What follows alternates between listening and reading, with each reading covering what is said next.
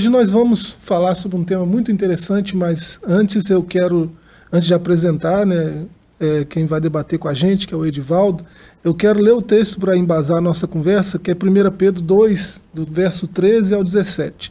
Por causa do Senhor, sujeitem-se a toda autoridade constituída entre os homens, seja ao rei como autoridade suprema, seja aos governantes como por ele enviados, para punir os que praticam mal e honrar os que praticam bem. Pois é da vontade de Deus que, praticando o bem, vocês silenciem a ignorância dos insensatos. Vivam como pessoas livres, mas não usem a liberdade como desculpa para fazer o mal.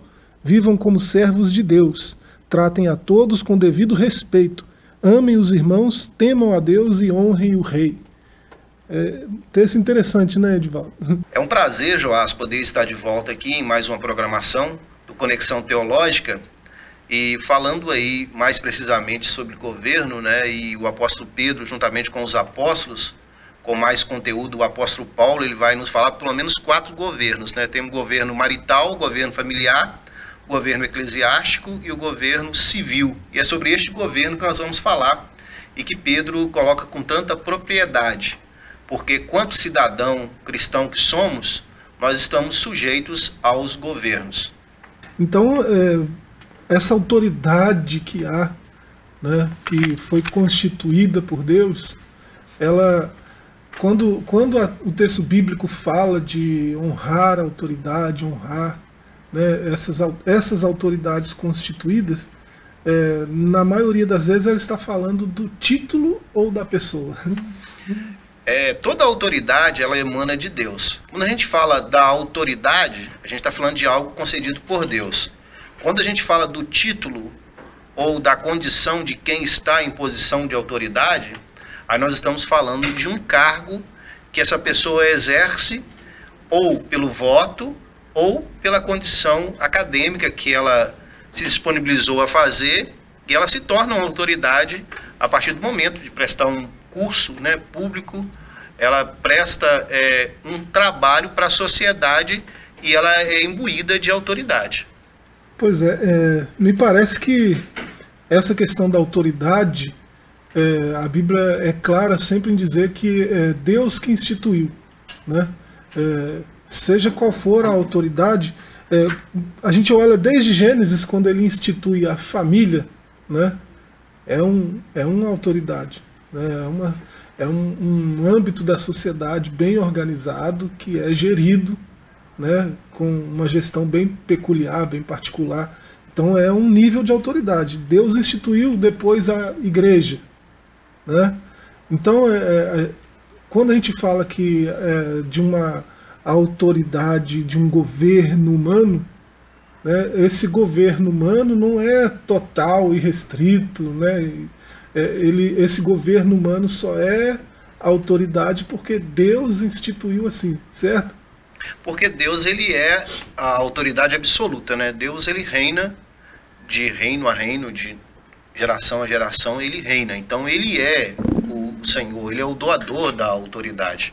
Você bem colocou aí, por exemplo, a primeira autoridade, Adão, quando o homem ele peca, é, se você pensar que quem comeu o fruto primeiro foi Eva, mas Deus não se dirige a Eva, Deus se dirige a Adão.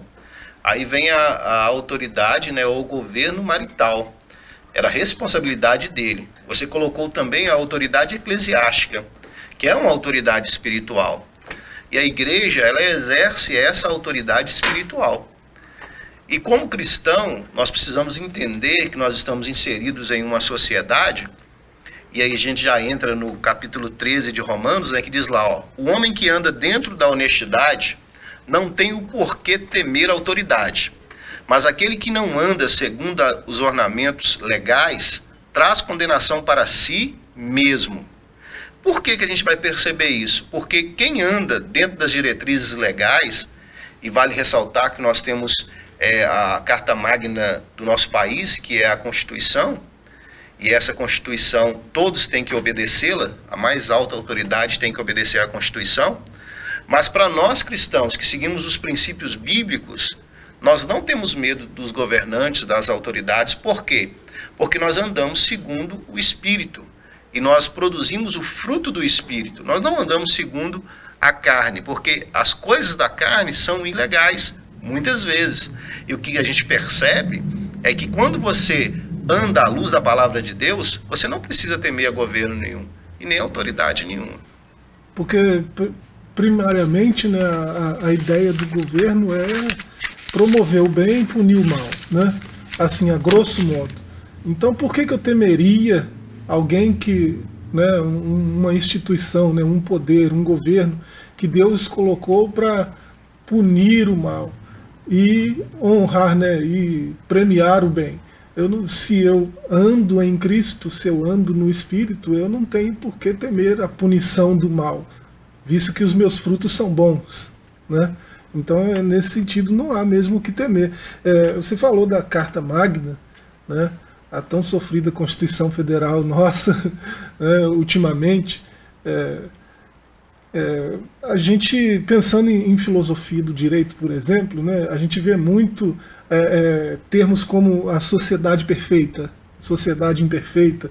Né, na filosofia do direito, uma sociedade perfeita é aquela que, que tem é, que visa o bem supremo né, do, da, da humanidade, né, que visa o bem do cidadão, né, e ela não só busca isso, como ela tem assim juridicamente os meios para promover isso e ela tem assim é, é, ela tem é, condições suficientes para que o bem seja é, é, espalhado assim de forma mais igualitária então seria uma sociedade perfeita né e a sociedade imperfeita ela não tem essas condições de prover o bem para todos né é, então e e alguns filósofos do direito eles vão falar que a sociedade perfeita, ela, por exemplo, ela é como o Estado. O Estado é uma sociedade perfeita. Né? Ele é o provedor né? e as outras sociedades que estão dentro dele, né? família, clubes, é, organizações e tudo mais, é, estão supridas por ele, estão sujeitas a ele de alguma forma, pelo menos juridicamente. É, então essas outras sociedades são imperfeitas e o Estado é uma sociedade perfeita, porque visa o bem de todos. É, pensando na, na, no momento político que nós vivemos, a gente vê que isso é, na filosofia jurídica faz sentido, mas a gente vê que na prática talvez não faça tanto sentido. Porque o que a gente vê é, é, é eu não estou sendo libertário aqui, né? mas a gente vê um Estado oprimindo mais do que promovendo o bem. A gente vê o Estado é, atrapalhando a vida das pessoas mais do que ajudando. Né? É, parece um discurso político, mas é, a realidade que a gente vive, é, pelo menos aqui perto, né, em nossa volta, a América Latina, pensando nos nossos países vizinhos, a gente é vizinho da Venezuela, né? a gente está muito perto de Cuba. Né? Então, é, pensando nesse momento político nosso, dos nossos vizinhos, é, talvez essa sociedade perfeita ela possa ser vista em, em outro tipo de sociedade que não o Estado. Né? É, mas se eu, eu encontro na Bíblia né, raciocínio, eu encontro na Bíblia é, algo escrito nesse sentido que diz é, que há esse esse, essa sociedade perfeita, isso é possível? Né? Isso pode ser encontrado em algum lugar nas escrituras? É muito interessante, é, e não tem como a gente fugir de um discurso político, mas para a gente entender a questão do governo, a gente precisa entender na, nas esferas que ele acontece. Por exemplo, nós moramos numa cidade, então nós somos regidos pelo poder legislativo, executivo e judiciário local, ou seja, nós temos o prefeito e temos os vereadores. A nível de estado, nós temos o governo do estado, de Minas Gerais. A nível federal, nós temos o governo federal. Então, as instâncias elas se dividem. Em relação ao governo das autoridades, nós temos o poder legislativo, executivo, judiciário. Nós temos os ministérios, os ministros, né, o Supremo que rege toda a questão legal nós temos é, os nossos vereadores, os nossos deputados, é, seja na esfera estadual ou federal, nós temos os nossos senadores, que também eles legislam, né, eles produzem ou deveriam produzir as leis né, que beneficiam, ou seja, que formam esse Estado que você está colocando. Mas na maioria das vezes, o que a gente percebe, tanto a nível municipal quanto estadual ou federal, é que se formam grupos. Não, não se trata o coletivo, mas se trata de grupos que vão perpetuando na política. Isso é muito ruim. Por quê? Porque não governam para um, para um todo, mas sim para grupos específicos. É, é, esses grupos deveriam estar buscando o bem de todos, né? Mas aí, na maioria das vezes, a gente vê eles brigando pelo bem do grupo.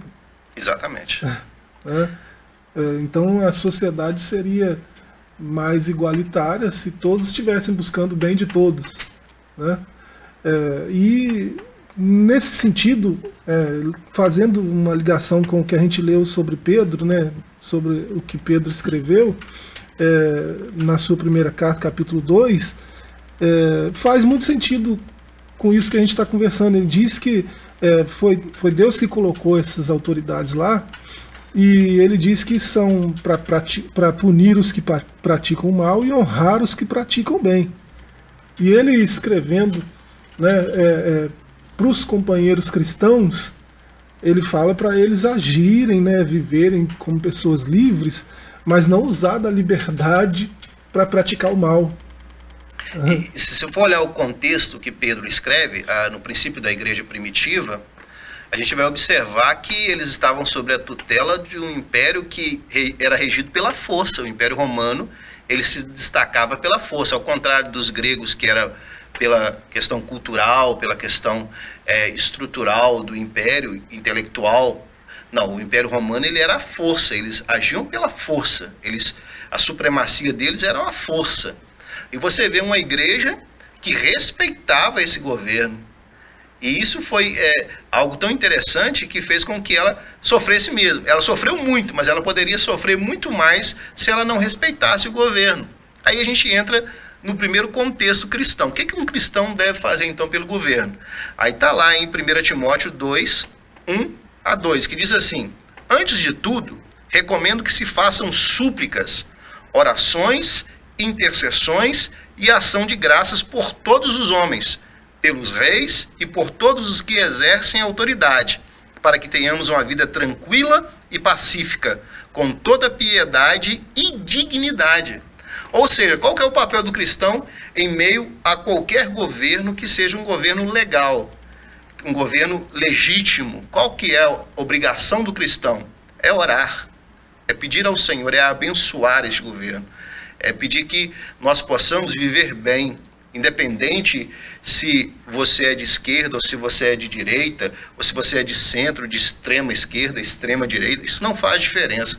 Depois que um governo é instituído legalmente, o papel do cidadão cristão é orar, é pedir ao Senhor que tudo que ele faça seja para o bem comum da sociedade, para que as pessoas tenham dignidade, para que seja um governo piedoso, um governo que não venha exonerar os cofres públicos, um governo que seja voltado por mais carente, por mais necessitado. Então a gente percebe que o governo ele precisa estar debaixo de oração. É, isso é interessante porque pensar no, no, cristão como agente político né, é algo que a gente não faz muito. Né, e, e, e assim, é, parece que o cristão ele tem uma vantagem nesse sentido porque ele faz parte de uma sociedade.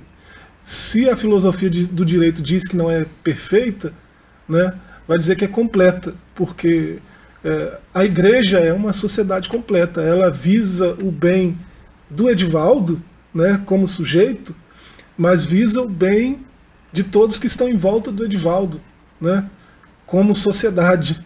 Né? A igreja é um, uma entidade completa. E esse bem que ela visa não é só o bem terreno. Né? A igreja quer o bem espiritual do, dos, da, daqueles que fazem parte né, de, dessa sociedade. Então é, é, é interessante né, textos como esse, né, porque a gente tem uma responsabilidade, né? Orar pelos governantes.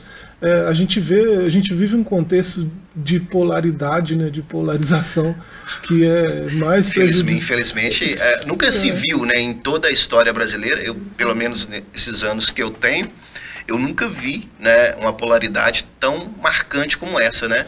Você não pode ser meio termo, né? Ou você é de direita ou você é de esquerda. É, não existe coisas positivas na direita que eu posso observar e, e entender que é interessante, e existe coisas na esquerda que eu posso olhar, entender que é interessante, e que o conjunto dessas coisas, é, seja o governo que for, mas se, se popularizarem essas, esses acertos da direita e esses acertos da esquerda, será que não seria interessante né, para a gente? Não, mas hoje em dia há um radicalismo, né, e esse radicalismo, como todo radicalismo, é ruim em qualquer governo. É, é a gente está numa situação que um, um, pastor pregando, né, ele abre lá um texto de Isaías, um texto de Jeremias, né, é, que vai é, falar claramente da nossa obrigação para com as viúvas, por exemplo, que é cuidar delas, amparar, está né, tá escrito. Aí um pastor falando isso de forma veemente, é, e se, ele, se, ele, se essa fala for parar no Twitter, por exemplo, né, o, você, não, você pode contar segundos. Vai começar um monte de, de xingamentos e coisas assim é, de gente político. dito de direita, né? Se é que existe direita, esquerda no Brasil, isso é um outro ponto, né? Mas gente dito de direita condenando esse sujeito, agora virou esquerdista, agora virou não sei o quê é, que tipo de pauta é essa aí? Mas não existe pauta nenhuma, isso é um mandamento da Escritura. Nós precisamos cuidar uns dos outros. É a regra de ouro, né? Querer para o próximo que você quer para é. si mesmo, né? É amar a Deus sobre todas as coisas, né? Que também é um discurso, né? Deus acima de todos, né? Então, o que a gente tem que perceber é que a, o discurso bíblico, ele às vezes vai ter um cunho de esquerda e às vezes vai ter um cunho de direita. Toda a Bíblia, você vai analisando os contextos bíblicos, então você vai ver cunhos, mas esses cunhos sempre serão cunhos positivos. Mas não é um discurso ideológico, é a palavra Isso de Deus. a gente lê a Bíblia com as, com as nossas, é, com a nossa visão de mundo, com a nossa concepção política, com a nossa concepção filosófica, né? Mas a, a Bíblia a Bíblia não se enquadra em nenhum esquema filosófico, em nenhum esquema né, é, é, é, político. Né? A Bíblia é isenta disso. Né? É, a gente faz a leitura e, poxa, isso aqui parece muito com o discurso da esquerda. Exatamente. né? Porque a gente já tem esse, esse discurso já né, muito claro assim na nossa cabeça. Ou não. Né? E Assim, um outro versículo também que me chama a atenção, aí nós vamos voltar em Romanos 13, que é, eu convido aos nossos ouvintes a ler todo o capítulo 13. Né? O livro de Romanos é um livro extraordinário, né? a carta de Paulo aos Romanos é, é, é extremamente teológica, né? mas diz assim: Todos devem sujeitar as autoridades governamentais, pois não há autoridade que não venha de Deus as autoridades que existem foram por ele estabelecidas. Portanto, aquele que se rebela contra a autoridade está se colocando contra o que Deus instituiu. E aqueles que assim procedem trazem condenação sobre si mesmos. Olha que expressão forte. Ou seja, eu tenho que me sujeitar à autoridade. Infelizmente, nós vivemos é, um período de anarquia, né? um período onde que as pessoas não querem se sujeitar à autoridade. E é interessante, o brasileiro ele cobra muito é, a questão do direito, né? O brasileiro ele se impõe muito para cobrar o direito, mas ele às vezes esquece dos deveres que ele precisa também é, fazer, né? Então, se eu cobro direito, eu tenho também que saber das minhas responsabilidades quanto cidadão, quanto os meus deveres. A gente precisa fazer uma pausa, né? Nós vamos é, para um breve intervalo e a gente volta já já.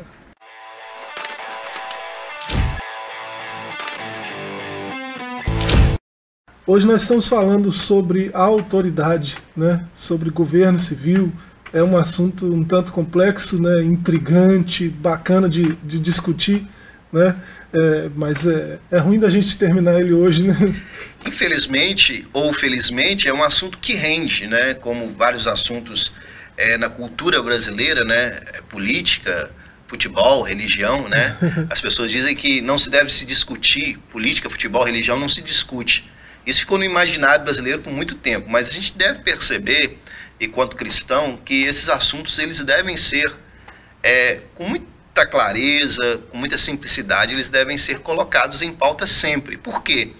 Porque ninguém fica averso à política. Todo mundo é político.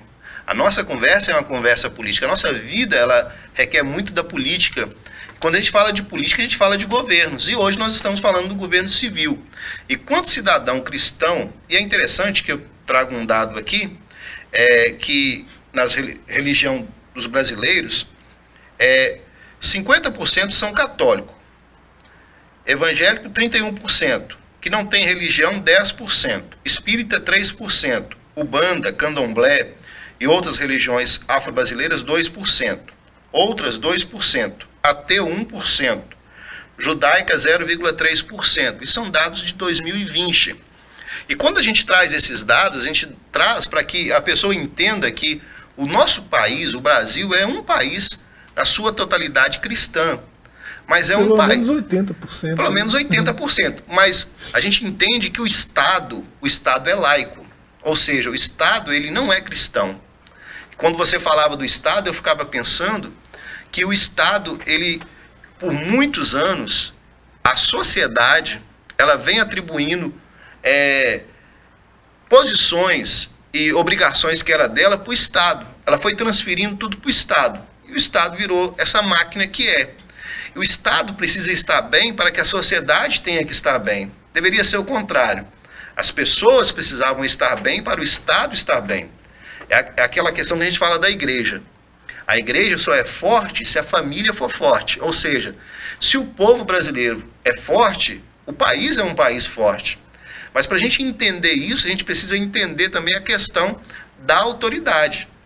E por que hoje então as pessoas temem tanto o governo? A Bíblia ela nos ensina que nós não precisamos temer os governos.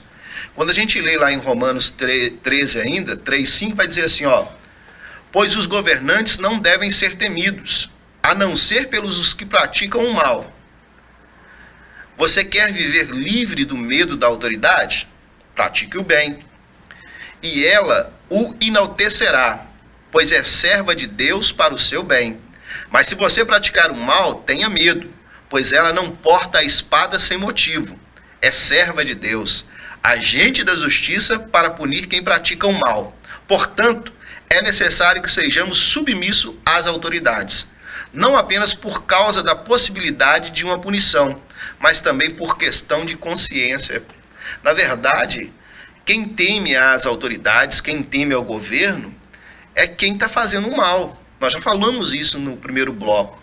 Porque as pessoas que vivem é correta como um cidadão idôneo, como um cidadão que cumpre as suas leis, e a Bíblia nos ensina a cumprir as leis do nosso Estado, nunca você vai ver a luz da palavra de Deus, tanto no Antigo Testamento, quando alguém descumpre a palavra de Deus, a autoridade, o governo, é porque o governo não está agindo como governo. A gente vê o caso do profeta Elias com Acabe e Jezabel, ele estava descumprindo porque eles estavam descumprindo. Aí entra aquela questão: quando um cristão não deve obedecer o governo, quando o cristão não deve obedecer às leis instituídas pelo nosso país. É, quando o governo extrapola né, a autoridade que Deus investiu no cargo, né, na, na instituição, é, e extrapola no sentido de, de dizer para, ou induzir o cidadão a fazer o contrário do que a Escritura diz que ele deve fazer, do que é, a natureza diz que ele deve se comportar. Né? É, então, quando, a, quando o Estado, por exemplo, é, quer entrar dentro da minha casa e dizer como eu devo agir com meu filho, né? É, talvez eu deva desobedecer. né? Quando o Estado é, quer entrar dentro da minha casa e dizer o que, que, como que eu devo me comportar dentro da minha casa, talvez eu deva Aonde vai o limite é. do Estado, né? Do governo, é. né? Aonde que vai o limite do governo? É, às vezes a gente fica perguntando isso e no nosso país aí, tão, com a Constituição tão novinha, né? A Constituição ainda é, se construindo ainda, a gente começa a pensar. E hoje, dentro do direito, a gente vê é, pré-estabelecendo aí vários requisitos, né, emendas na Constituição, e essas emendas nem sempre elas vão coadunar com a palavra de Deus. Muito pelo contrário, né? A gente vive no Brasil, eu posso dizer, nesses últimos 20 anos, é, aonde as minorias, e aqui eu digo com muito respeito, eu creio que as minorias devem ser vistas, respeitadas. E quando a gente fala de minorias, a gente fala de vários grupos né, que se levantaram buscando seus direitos. E a gente respeita os direitos já adquiridos e os direitos que virão. Mas esses direitos não pode ferir o direito também do outro, né? Eu acho uhum. que o seu direito acaba quando começa o meu direito.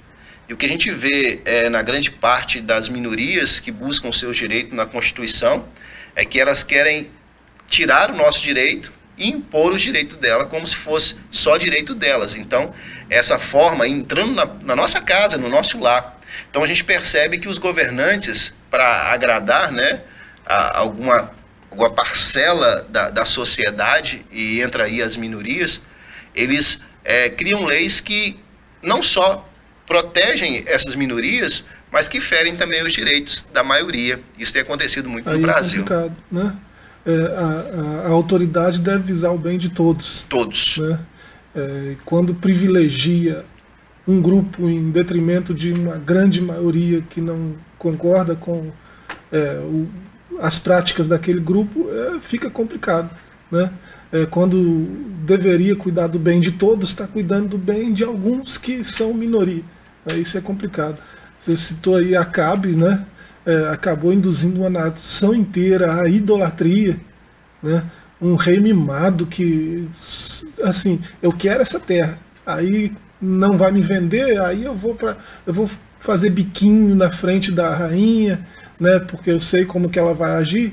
Aí eu vou fazer biquinho, ficar tristinho lá na cama, cheio de mimimi, né? Muito parecido com a sociedade hoje, né? É, aí deu no que deu. A Jezabel foi lá, mandou apedrejar o sujeito fora da cidade, tomou o campo dele, a vinha dele. E tudo legalmente, né? É, tudo com, tudo com dentro, a autoridade que tinha da dentro da lei. É. é. interessante, é isso que tem acontecido. O, Os olevíticos, né? O é, pareamento da, da lei hoje, o pareamento da lei hoje, ele beneficia os grupos menores, né? Os grupos que estão se levantando e eu repito, eu acho que devem ser respeitados, devem ter o seu direito, desde que não fira o direito do outro. O que a gente percebe é exatamente isso. Todo o aparelhamento que tem acontecido hoje tem acontecido para tirar os direitos da maioria e implementar direitos da minoria, porque o direito humano ele, ele, ele é normal. Por exemplo, eu, eu devo respeitar uma pessoa, independente é, da, da da orientação sexual que ela tenha ou não, isso, isso é questão de respeito. Independente da, da orientação sexual de outra pessoa, eu vou respeitá-la como pessoa, não como, como orientação sexual que ela tem. E o grande problema hoje é que vem essas leis é como se a gente não respeitasse as pessoas, como se fosse necessário que o meu direito fosse é, extirpado e os direitos deles for, forem colocados a nível de lei. Então a gente não pode é, é entender dessa forma. A gente tem que entender é que todo ser humano tem que ser respeitado, independente de orientação, de credo religioso, é, de posição social que ele tenha. A gente vai perceber isso à luz da palavra de Deus. É, é, a gente estava falando aí, começou o bloco, né, falando de Romanos 13. é, Romanos 13 é muito, é, talvez seja o texto mais conhecido né, sobre autoridade civil, pelo menos o mais comentado. Né? É, e tem algumas, algumas situações ali que eu acho demais interessante. Né? É, algumas situações como, como é, o primeiro verso, por exemplo, né, tem duas palavras ali que só aparecem, em toda a Bíblia só aparecem ali. Né? É, a, a, a, situação da sujeição mesmo. Né? Essa palavra, do jeito que está ali, hipotacesto, Né?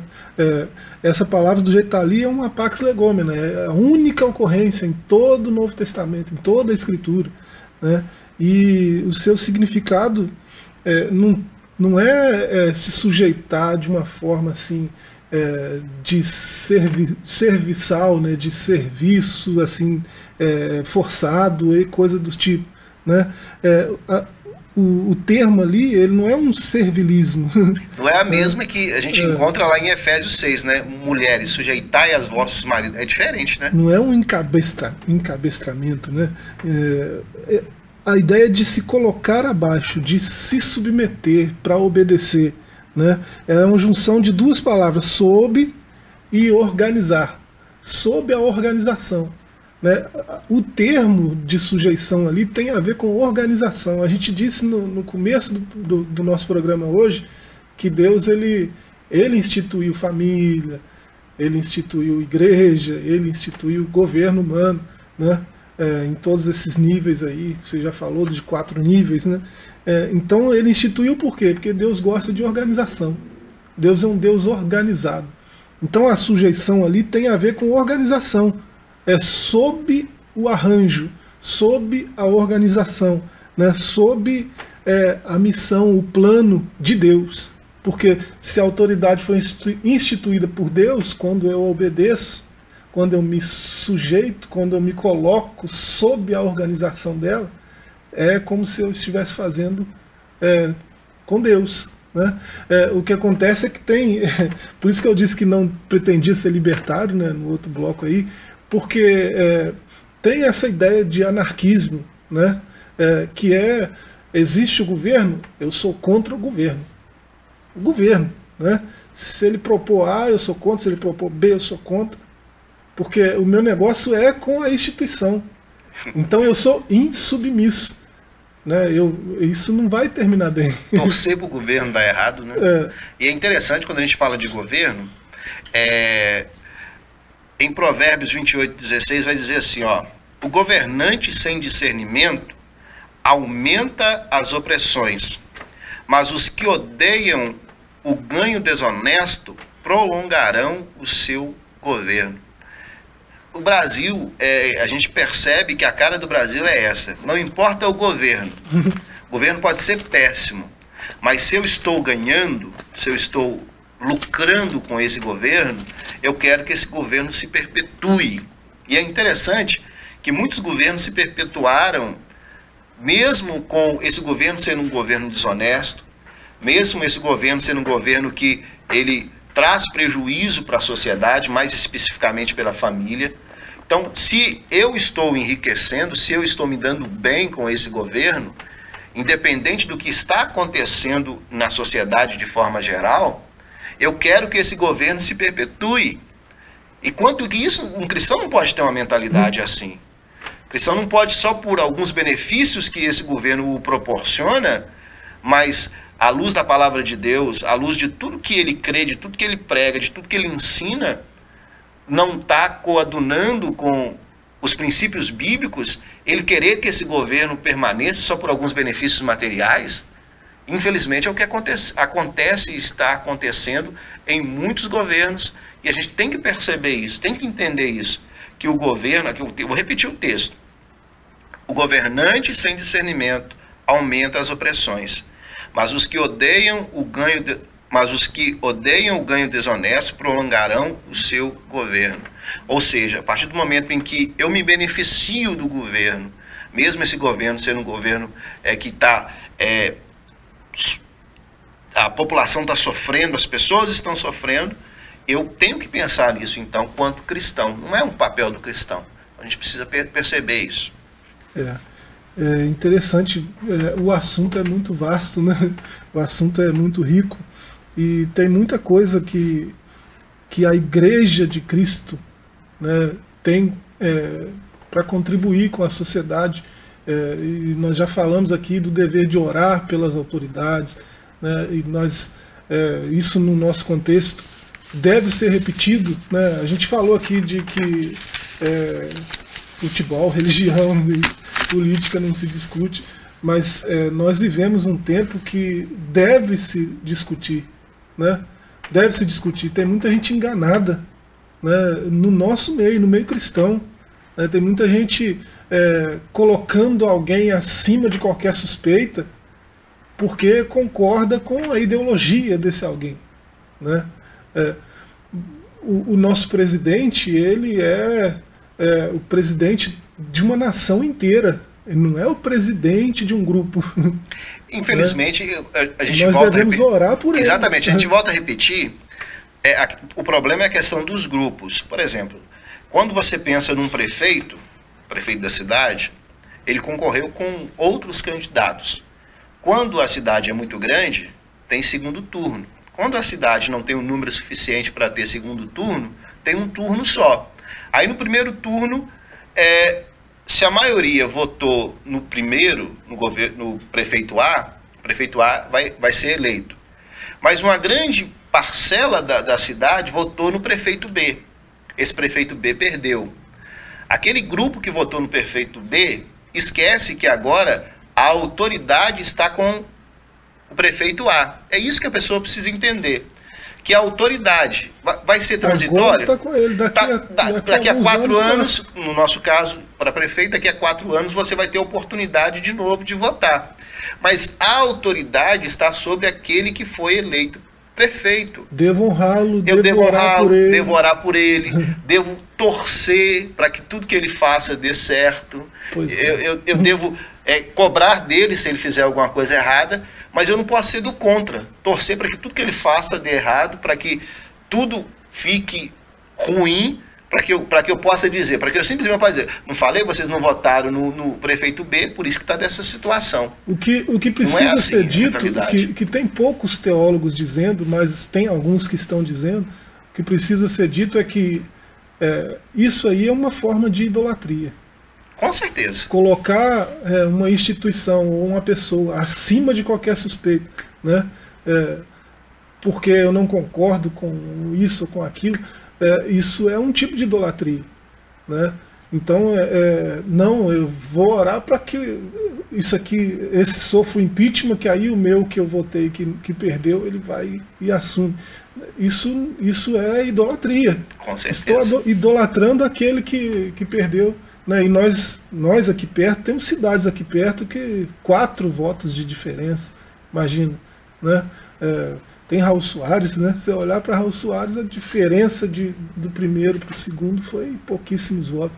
É, então a gente, é, a política, é, ela faz parte da nossa vida. Nós devemos discutir política, nós devemos votar conscientes, né? Ainda falta um pouco ainda, mas nós já estamos ouvindo falar da eleição presidencial agora e já tem algum tempo, né? É, a gente precisa orar para que tudo corra bem no ano que vem. Né? É, eu, eu, ando preocupado com a, a, eleição do ano que vem. E o assunto é tão pertinente para o momento em que nós vivemos. É, por exemplo, hoje nós vemos o Haiti, que sofreu tanto com catástrofes naturais, Hoje, é, o seu presidente, ou aquele que governa o país, ele foi morto, né? ele foi assassinado. E o que, que acontece? Acontece que um país, imagina um país sem governo, imagina um país é, que não tem as suas instituições legais funcionando em harmonia. Porque quando a gente fala dos poderes, eles são harmônicos, mas eles são independentes. Por exemplo, existe o poder legislativo, para quê? Para criar as leis. Poder executivo para executar. É o prefeito, é o governador, é o presidente. Existe o poder judiciário para ver o que é legal, o que não é legal, para constituir as coisas, né, para punir, né, para também é, abrir é, situações para que as pessoas convivam bem. Então, a gente precisa entender que os governos eles vêm mas o governo maior emana de Deus. O salmista diz no Salmo 22, versos 27 e 28, Todos os confins da terra se lembrarão e se voltarão para o Senhor, e todas as famílias das nações se prostrarão diante dele, pois do Senhor é o reino, ele governa as nações. Aí que a gente vai dizer assim, né? Feliz a nação cujo Deus é o Senhor, né? A igreja primitiva ela prosperou, e quando você lê lá em Atos dos Apóstolos, é quando havia paz. Sim. Essa ideia de que a igreja ela, ela só cresce, ela prospera quando há perseguição, isso teologicamente não é correto. A igreja ela prospera e cresce quando há paz.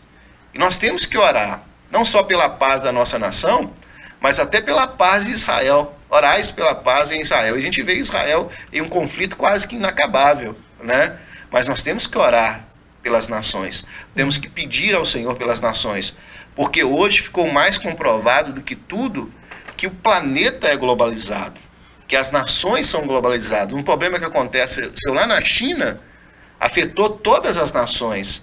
Então a gente precisa perceber e pedir a Deus, porque deles é, ele é o Senhor das nações, para que ele abençoe o nosso país, para que ele abençoe o Brasil, para que o Brasil ele cresça em paz, para que acabe com essas picuinhas e as pessoas entendam que o que está na mão de alguém é um poder transitório, é uma autoridade constituída por Deus. Que Deus vai requerer dele também se ele está fazendo bom uso dessa autoridade ou mau uso dessa autoridade. É, esse fenômeno da globalização né, trouxe uma certa crise de identidade para muitos grupos.